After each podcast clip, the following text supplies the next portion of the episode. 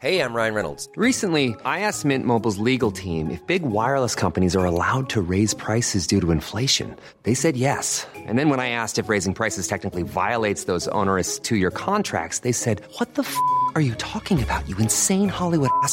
So to recap, we're cutting the price of Mint Unlimited from $30 a month to just $15 a month. Give it a try at mintmobile.com slash switch. $45 upfront for three months plus taxes and fees. Promo rate for new customers for limited time. Unlimited more than 40 gigabytes per month. Slows. Full terms at mintmobile.com.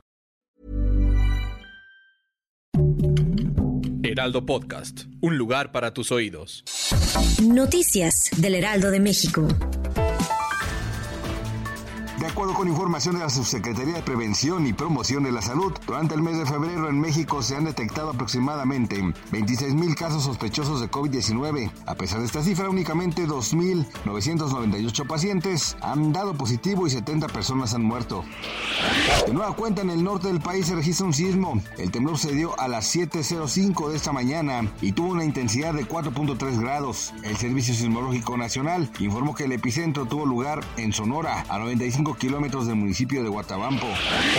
El próximo 28 de febrero se llevará a cabo la ejecución del mexicano Iván Cantú en el estado de Texas. Este caso ha causado conmoción, pues la organización Amnistía Internacional y sus defensores han expuesto irregularidades en el caso, motivo por el cual se oponen a la ejecución. Hasta el momento ninguna autoridad mexicana se ha pronunciado al respecto. Luego de que trabajadores del Monte de Piedad se fueron a huelga, muchas personas no saben qué va a pasar con sus objetos empeñados. Es por eso que la Procuraduría Federal del Consumidor hizo un llamado al Monte de Piedad para que implemente mecanismos que le permitan a los usuarios recuperar sus prendas. Ante este llamado, el Monte de Piedad aseguró que brindará un beneficio adicional por la interrupción del servicio. Gracias por escucharnos, les informó José Alberto García. Noticias del Heraldo de México.